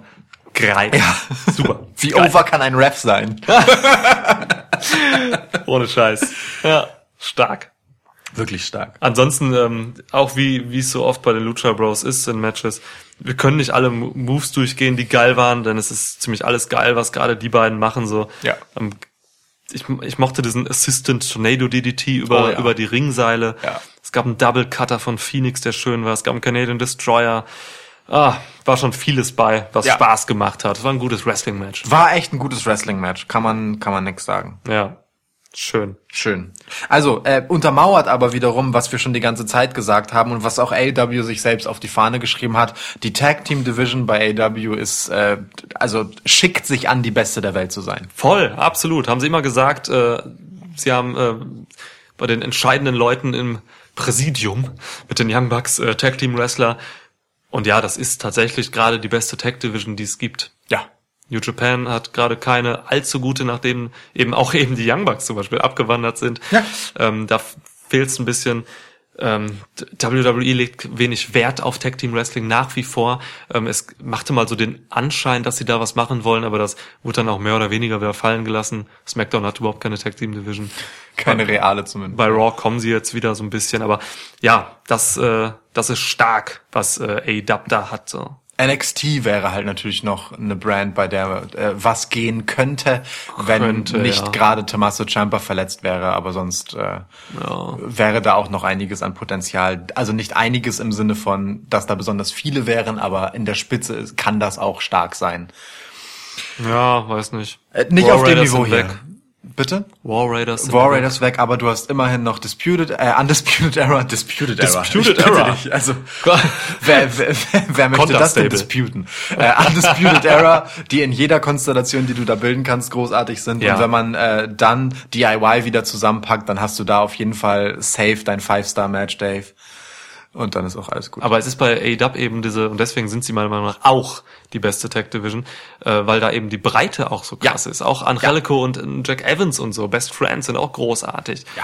Dark Order ist großartig, Young Bucks, Lucha Bros, da geht's also, deswegen kann das mit NXT auch nicht mithalten, meiner Ja. Meinung nach, weil die Breite eben auch da sein muss. Voll. Bin ich komplett bei dir. Übrigens, ähm, wir werden jetzt ein Leiter-Match sehen. Die Lucha Bros haben hier gewonnen. Wir werden äh, ein Leiter-Match sehen. Ähm, Lucha Bros gegen Young Bucks.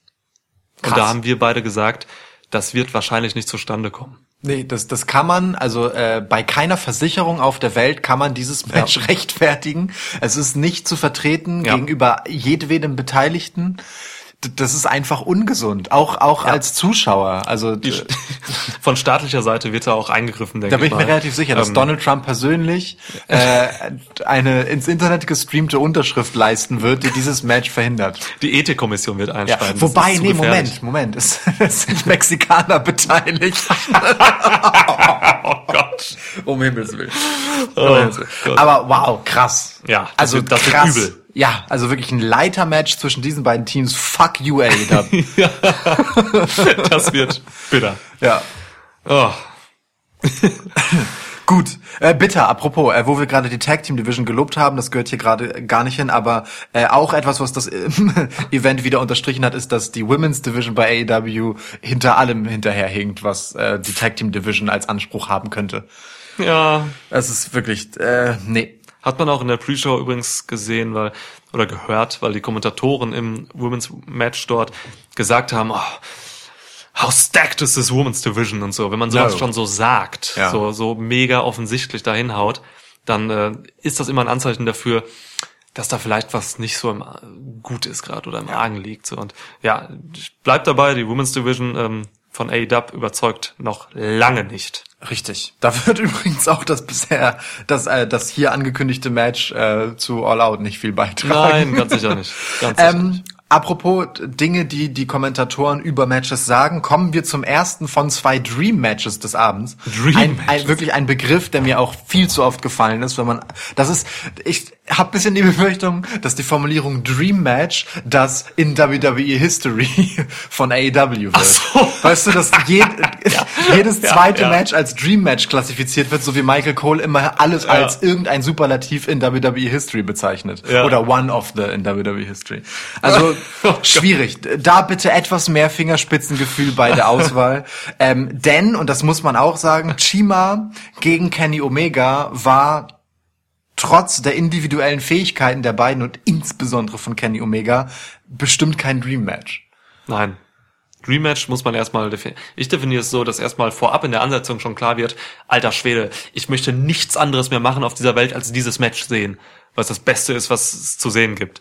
So, das ist tatsächlich hier nicht der Fall, weil Shima eben nicht diesen Status hat, den ein Okada oder AJ Styles hat oder was weiß ich. Ja. Seth Rollins oder so gegen Omega. Da, da, das sind Dream Matches. also ich meine, man kann Chima mag für chinesisches Wrestling super super wichtig sein, alles cool, ne? Aber äh, ja, das Aber chinesisches Wrestling ist nicht wichtig. das ist jetzt ein bisschen der Punkt, genau. damit, damit es ein Dream Match sein kann und irgendwer davon geträumt hat, hätte man erstmal davon wissen müssen, dass es Ja. man davon träumen kann. Fies gesagt. Ja. Also wirklich ein Match, das auf das man gewartet hat. So, dass es bisher noch nicht gab und man ist so, warum gab es das noch nicht? Ja, What genau, genau. Geil, Ja. endlich gibt es das. Und das Ja. war das hier nicht. Auch qualitativ nicht, ehrlich gesagt. Und das trotz Kenny Omega. Mhm. Mann. Ich hab, verfolge Kenny Omega seit, ich glaube, so richtig krass seit 2015 und das war das schlechteste Kenny Omega Match, ähm, das ich je gesehen habe. Und das spricht für die Qualität von Kenny Omega, weil das war ja jetzt kein schlechtes Match. Das war überhaupt kein schlechtes Match, So, ne? sicherlich nicht. Aber es war eben äh, extrem unter Kenny Omegas Möglichkeiten so. Mhm. Und Omega und auch Shima, das sind Wrestler, die können eigentlich alles mit jedem so, die können Ja. gut wresteln, aber auch hier trifft ein bisschen das zu, was was wir zu Page gegen Sabian gesagt Ja, haben. ja. Ähm, hier fehlte es an an Geschichte, hier wurde zu wenig erzählt. Es war auch mit einer es war auch in gewisser Weise eindimensional. So, und das das ah, das hat sich durchgezogen, weil es auch ein sehr langes Match war, fiel es mir dann auch sehr auf. Ja. So, es war kein Spot-Match, es war kein Story-Match, es war, wenn überhaupt, vielleicht so ein Competitive Match, wie man sagen kann oder so. Äh, Im Gegensatz zum Adam Page gegen Kip Sabian Match hatte dieses hier aber wenigstens Tempowechsel. Das ging auf jeden Fall in Ordnung. Also es war schon das deutlich bessere Match. So, das, Mhm. ja. das muss man schon sagen. Ähm, aber ich bin da auch bei dir. Es, viele Symptome, die es da gab, gab es auch hier. Allen voran und das ist wirklich einfach massiv scheiße. Äh, der Umgang mit dem Finisher von Chima. Uh, ja. Kenny Omega hat drei Meteoras hintereinander und ich liebe den Meteora von von Chima wirklich sehr. Mhm. Der ist großartig. Sasha Banks wird ihn auch lieben, da bin Mhm. ich mir sicher. Ähm, da gab's einen draußen auf einen so, einen- so einen Stehtisch drauf, das ist schon hart genug. Dann wurde Kenny Omega sofort in den Ring reinbuxiert und hat dann nochmal von hinten und von vorne einen zweiten und dritten Meteora eingesteckt und kickt raus. Dreimal den Finisher, bevor er überhaupt Ja. einmal versucht hat, und er da rausgekickt ist, gab es ihn direkt dreimal und er kickt raus. Und dann gab es noch drei weitere Meteoras im weiteren Verlauf. Das dauerte nicht allzu lange. Ähm, und Kenny Omega kickte halt letztendlich wieder aus. Und das Absurde ist, dass dann, ich glaube, es war Excalibur beim Kommentar halt einfach sagte, ähm, dass Chima weiß, dass es nur noch ein Meteora braucht äh, und, und das Match könnte vorbei sein und man ist so, ach so, weil sieben die magische Zahl ist oder warum? Also du hast doch gerade gesehen, dass der Mann sechs verdammte Meteoras eingesteckt hat und es war ihm egal. Der kickt raus und du sagst dann halt so etwas. Das ist einfach bar jeder Vernunft. Ja. Und das ist, das ist einfach grob fahrlässig mit dem Matchverlauf umgegangen. Das, was wir gut fanden an, an Excalibur, dass er sinnvoll einordnet und Kontext gibt, ja, und äh, irgendwie wie Nigel McGuinness halt ein Stück weit Dingen Bedeutung verleiht, die man vielleicht auf den ersten Blick nicht sieht. Das konterkariert er hier komplett. Der nimmt einfach dem, was gerade passiert ist, jedwede Bedeutung und lässt es einfach ins Nichts laufen. Das ist furchtbar. Ja. Das ist einfach furchtbar.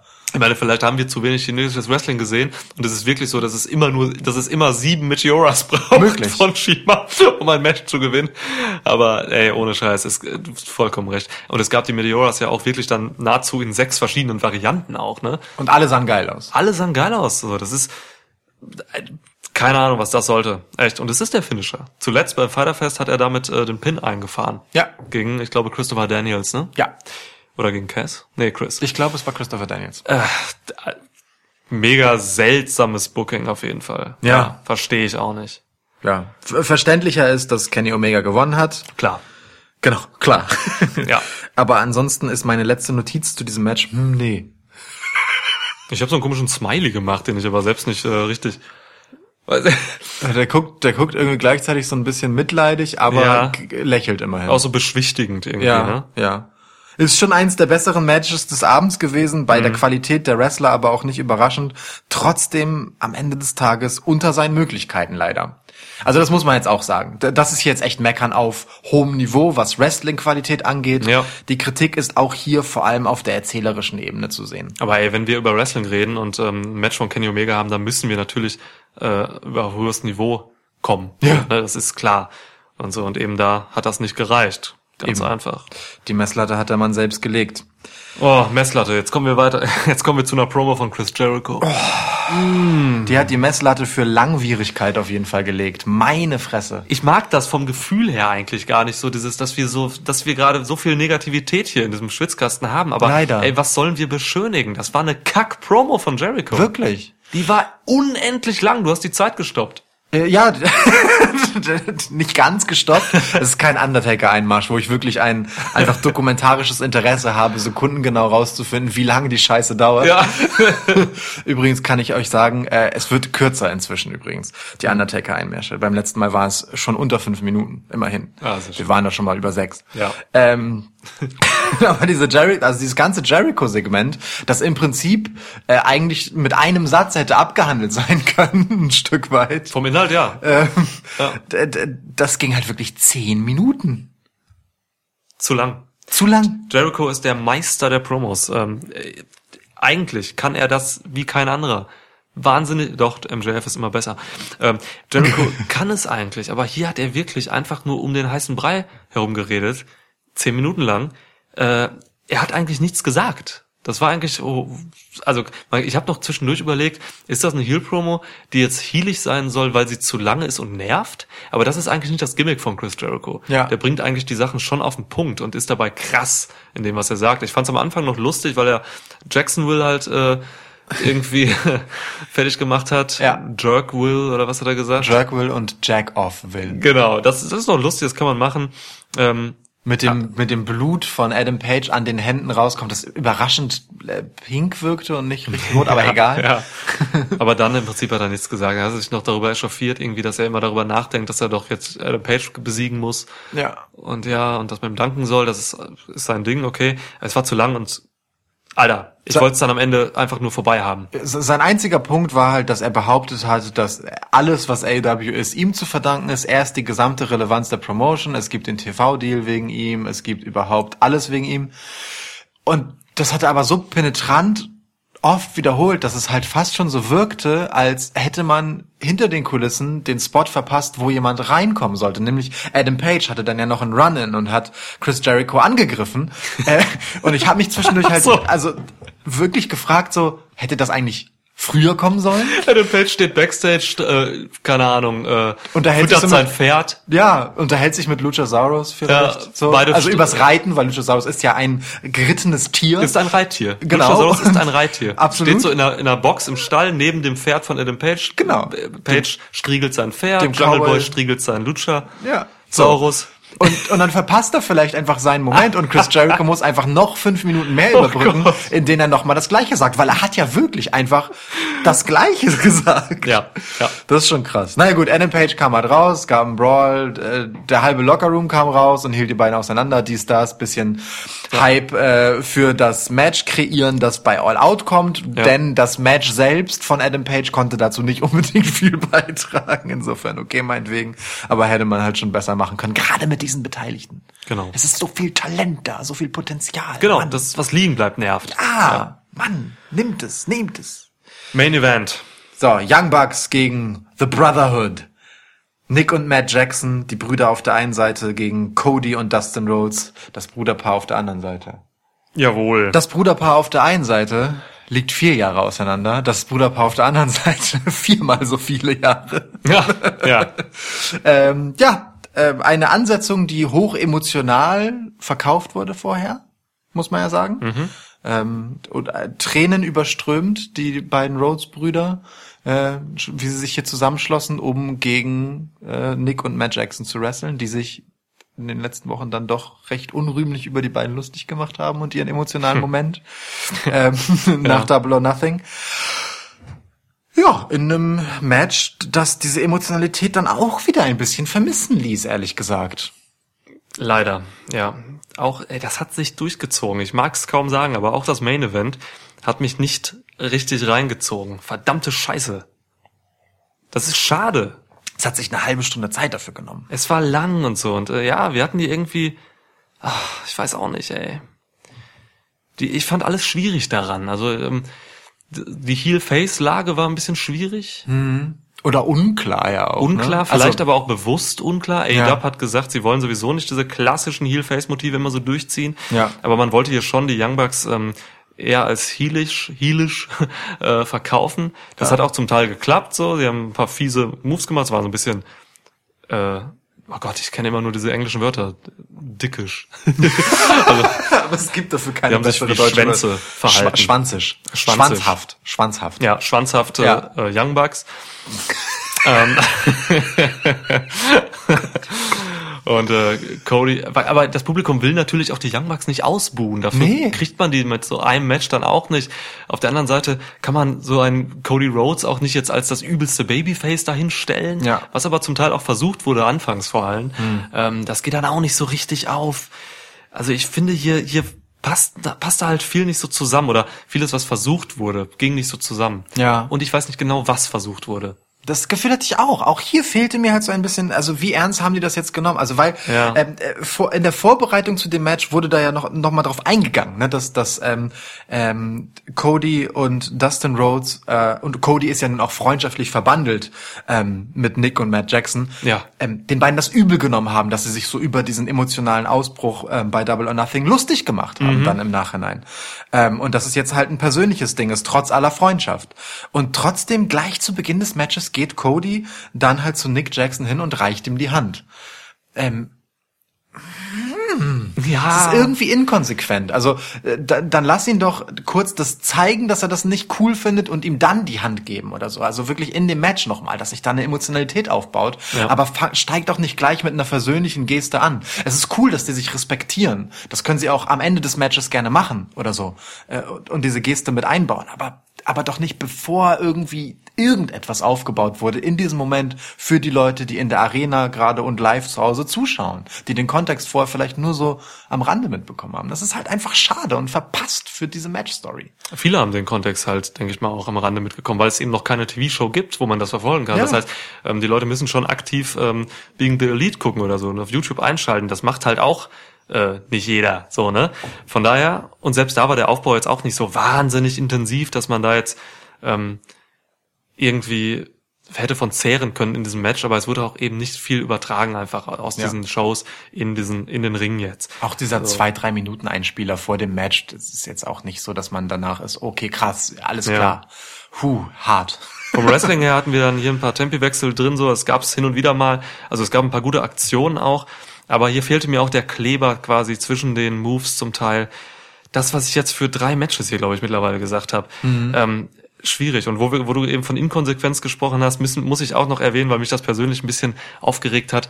Ähm, Rick Knox stand da wie ein Vollidiot, der Referee, weil ähm, er hat einfach quasi äh, dieses Match unter den Regeln eines Tornado Tag Matches laufen lassen. Es war aber kein Tornado Tag Match, aber es waren spätestens ab der Hälfte immer alle im Ring. Ja. Oder zumindest, ja, im Ring auch wirklich. Und Rick Knox hat nicht mal irgendwie groß gesagt, dass mal äh, die Leute, die jetzt eigentlich nicht legal sind, dass die irgendwie raus sollen oder so. Er hat einfach immer, äh, er hat keine großen Anstalten gemacht, da was gegen zu tun und hatte das Match so eigentlich gar nicht im Griff. Ja, selbst selbst in äh, so Überzahlsituationen nicht. Also ich meine, man kann ja noch darüber reden, dass man als Referee häufiger mal es einfach gewähren lässt, wenn zwei gegen zwei dann kurz aufeinander prallen, bevor man die wieder aus dem Ring rauskommt. Genau, ja, das ist klar, Die illegal ja. Sind. Aber es gab wirklich auch Momente, wo es zwei gegen einen ging und er ist einfach nicht eingegriffen. Und dann alle vier da drin und so und auch lange einfach. Ja. Ja. Es gab kaum noch Tags in einer gewissen Phase, da wurde nicht mehr getaggt. Es, es gab sogar so einen Moment, wo ich mich gefragt habe, ob sich Rick Knox gerade fragt, wer eigentlich legal ist. Weil er zu irgendwem hingegangen Also er hat ja auch an einer Stelle sogar, das hast, das hast du sehr gut gesehen, ähm, hat er ja wirklich beide Cover, also von beiden, ähm, ich glaube, es waren in dem Fall die Ja. Jackson-Brüder, von beiden Jackson-Brüdern einfach gezählt. Also mit beiden Händen wirklich eins, zwei und dann wurde ausgekickt auf beiden Seiten. Gezählt. Ja. Als wäre das irgendwie legal. So. Also ich bin gerade so, ähm, Leute, die nur WWE gucken, die sind halt dann doch eher mehr Regeltreue gewohnt. Ähm, in anderen Promotions in Japan oder auch bei Indie-Promotions oder so ist es oft so, dass der Referee halt mehr Freiheiten gewährt. So. Ja. Ähm, das, ist, das, ist, das ist auch okay. Das, äh, also das habe ich mittlerweile schon so angenommen, dass das okay ist. Ähm, aber das hier war nochmal eine andere Dimension dessen. Ja, voll. So, das finde ich dann schon ein bisschen störend auch irgendwo. Ja. Aber gut, ähm, ja, Es gab auch eine Stelle, wo äh, wo es äh, nen, nen, äh, eine Aktion in den Seilen gab und äh, Rick Knox bis äh, fünf gezählt hat, also angezählt hat. Und normalerweise ist bei fünf ja dann, also muss er den Griff auflösen und er hat einfach gewartet, bis der Griff aufgelöst wird. Und man hätte hätte man weitergezählt, wenn man bei acht angekommen. Also normalerweise So. hätte er da längst einschreiten müssen. Sehr inkonsequentes Verhalten von ihm. Außerdem auch ein viel zu großes Referee-Shirt. Das sieht schon auch ein bisschen albern aus. Weil der so hager ist auch, ne? Ja, schon. Aber dafür sieht seine Glatze so schmackhaft aus. Ach, schon wieder. Oh Gott, so ein kranker Fetisch. Rick Knox Schädel lecken. Wirklich absurd. Ähm, also das Match war jetzt auch bei weitem nicht scheiße. Definitiv nicht. Nee, Also- scheiße nicht. Wirklich nicht. Alles gute Arbeit. Aber auch hier mehr als halt so das, was man als solide erwarten kann bei diesen Beteiligten, die halt einfach auch alle was können. Auch Ja. Dustin Rhodes für sein Alter ist wirklich noch echt gut. Und Cody ist dafür bekannt und das hat er ja auch bei den letzten beiden Events gezeigt, auch gerade im Match gegen da ähm, gegen äh, bei Double or Nothing ähm, gegen Dustin. Ja. ähm, und auch gegen Darby Allen zuletzt beim Fighterfest. Er, er ist halt ein, ein Typ, den stellst du in ein Match und dann, dann geht's um Stories. Ja. Der ist nicht der großartige Spot-Wrestler oder so. Der ist jemand, ähm, der eine Geschichte erzählt und der einfach auch eine, eine Fläche bietet, um Geschichten auf ihm zu erzählen. Ja. So. Und, äh, ja. Ja. Ne? Und äh, das, das fand hier jetzt einfach nicht wirklich statt. Gleiche gilt eigentlich auch für Dustin Rhodes. Ja, die blieben beide recht blass. N Nick und Matt Jackson haben beide äh, ihr relativ übliches Young Bucks Ding gemacht, ne? Waren zwischendurch herablassend, äh, arrogant, unterhaltsam auf die Art, frech Ja. halt einfach, Frech. spitzbübisch, Keck, genau, Sch schwanzhaft frivol. Ja, oder dicke, schwanzhaft war's, ne? ja, schwanzhaft. Ähm, so, also die haben ihr Ding gemacht und es, sie hatten auch gute Spots, so, das war wrestlerisch ein, ein gutes Match, definitiv, so, das hatte seine Highlights, alles cool, aber auch hier wurde einfach Potenzial liegen gelassen, vor allem wieder auf der erzählerischen Ebene. Ach, und das ist halt einfach schade, weil, und um jetzt so ein bisschen zu einem Abschluss zu kommen, Ja. ähm, AEW tritt ja auch wirklich mit dicken Eiern an ne? und stellt sich hin und sagt, wir sind eine Revolution. So, das hat Ja. Cody Rhodes nach dem Event bei der Ansprache, da wurde noch äh, wurde noch eine Spende übergeben. Ja. Ähm, das war ja eine Wohltätigkeitsveranstaltung, auch zu einem guten Teil ähm, Genau. Fight for the Fallen, darum auch der Name tatsächlich, weil es äh, um um Gewaltopfer geht, richtig? Ne, von Schusswaffen. Ähm, So ist es, ja. Gun genau. Violence, ja. Gun Violence Victims. Ähm, da hat er gesagt, auch hochemotional, äh, AEW ist eine Revolution und dafür angetreten. Und von dieser Aufbruchsstimmung, die, die da noch einmal rauskam, aus ihm rausgebrochen ist, die bei äh, Double or Nothing auf jeden Fall zu spüren war, in, in nahezu jedem Match, von der fehlte es hier während des Events über weite Strecken komplett. So und das ist echt tragisch, ähm, weil das die Beteiligten bei AEW alle gutes Wrestling zeigen können. Daran wirklich herrscht kein Zweifel oder die meisten. Also Und auch Wrestling Entertainment, ne? Also, Voll, ja, genau. Ja. Dass die auch unterhaltsam sein können, alles cool. Ja. Aber ähm, da muss halt einfach mehr Substanz hinter, da muss auf die kleinen Details geachtet werden und das können die eigentlich alle. Und irgendwie haben hier, wurde hier wirklich auf allen Ebenen, das fängt an bei den Wrestlern im Ring, das überträgt sich natürlich auch entsprechend ins Publikum, das auch echt lahm war. Oder an manchen Stellen auch für mich ein bisschen unbegründet dann halt so in Chance ausbrach, wahrscheinlich um sich wach zu halten, fies gesagt. Ähm, und endet bei den Kommentatoren, deren einzige Aufgabe es halt eigentlich ist, Dinge mit Bedeutung aufzuladen. Alle haben da irgendwie keinen guten Job gemacht, was das angeht. Und das ist echt tragisch, wenn du halt dich selbst so mit diesem Anspruch, bedeutungsvoll zu sein für Wrestling insgesamt ja auch belädst. Das ist echt schade. Das ist das, was, was, was mich auch so ernüchtert an diesem Event, weil ansonsten wäre es halt eine mittelmäßige Wrestling-Veranstaltung gewesen. Okay, meinetwegen. Aber Mann, AEW braucht eigentlich genau das Gegenteil von dem, was Fight for the Fallen war, nämlich Aufbruch, Progression, ähm, etwas, womit es sich absetzt. Das war jetzt eher Beliebigkeit leider. Ey, alles, was ich jetzt für mein Fazit so hätte sagen können, hast du, glaube ich, echt gesagt. Ich stimme dir echt zu. Also es war, es ist, es ist einfach sehr schade. Alles, gerade so dieses äh, mittelmäßiges Event, das trifft es halt irgendwie.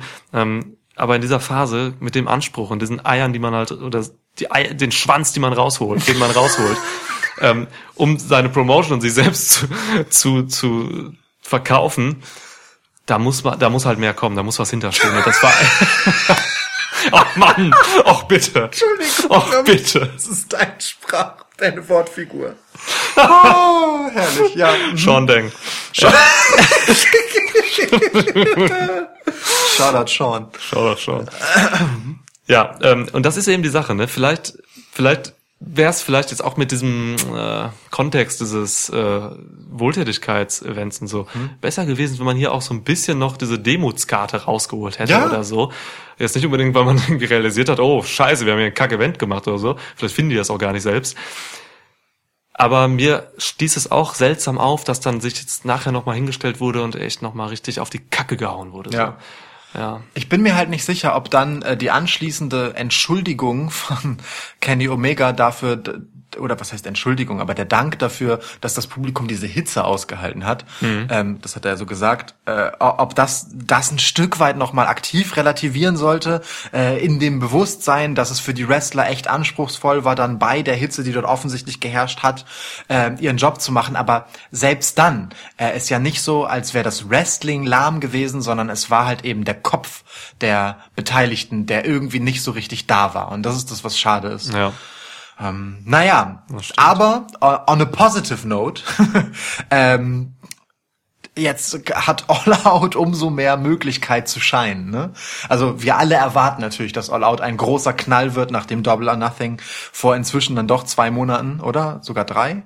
Nee, zwei Monaten, so krass vorgelegt hat. Ja. Ähm, nach dem, was jetzt seit Double or Nothing bei AW passiert ist, muss All Out erst recht delivern. Und ich bin tatsächlich sehr zuversichtlich, dass es das auch wird. So. Ja, das ist ein großes wieder so, ne? Das ist der Start für Ja. TNT.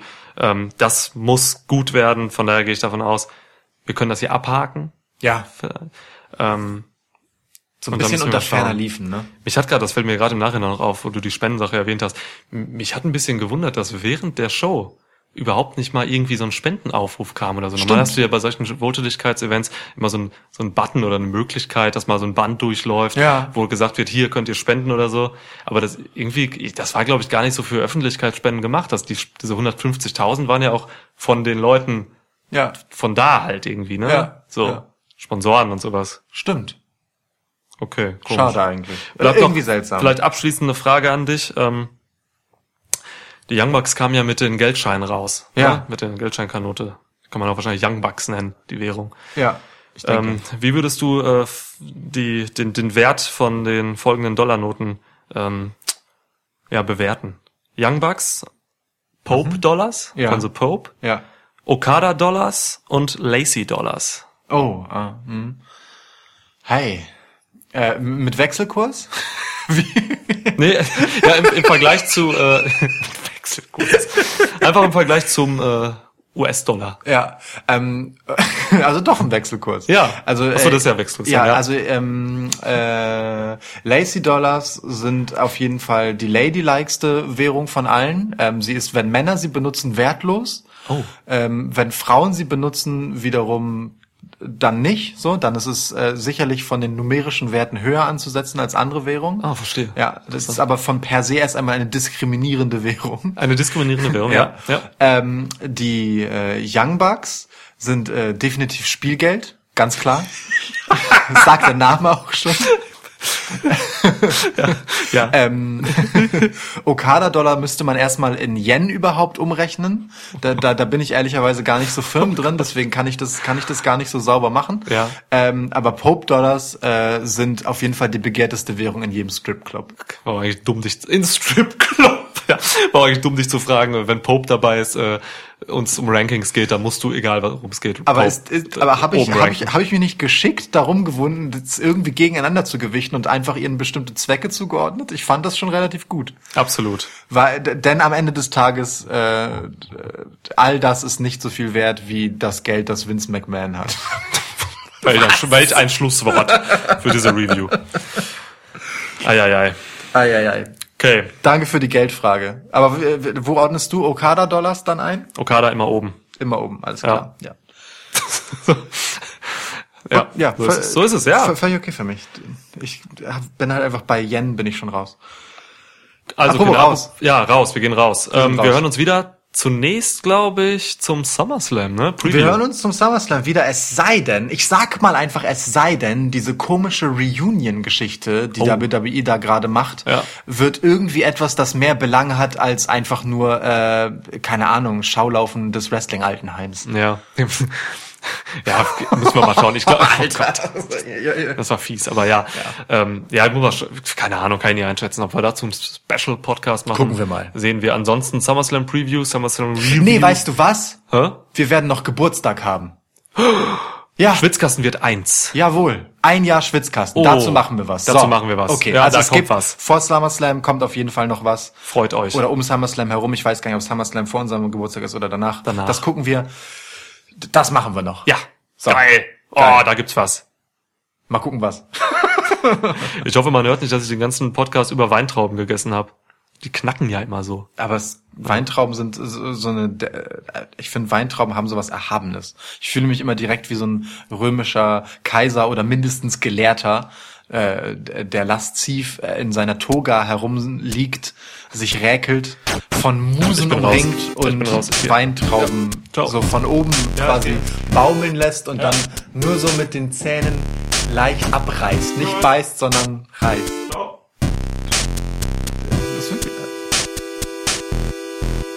Tschüss.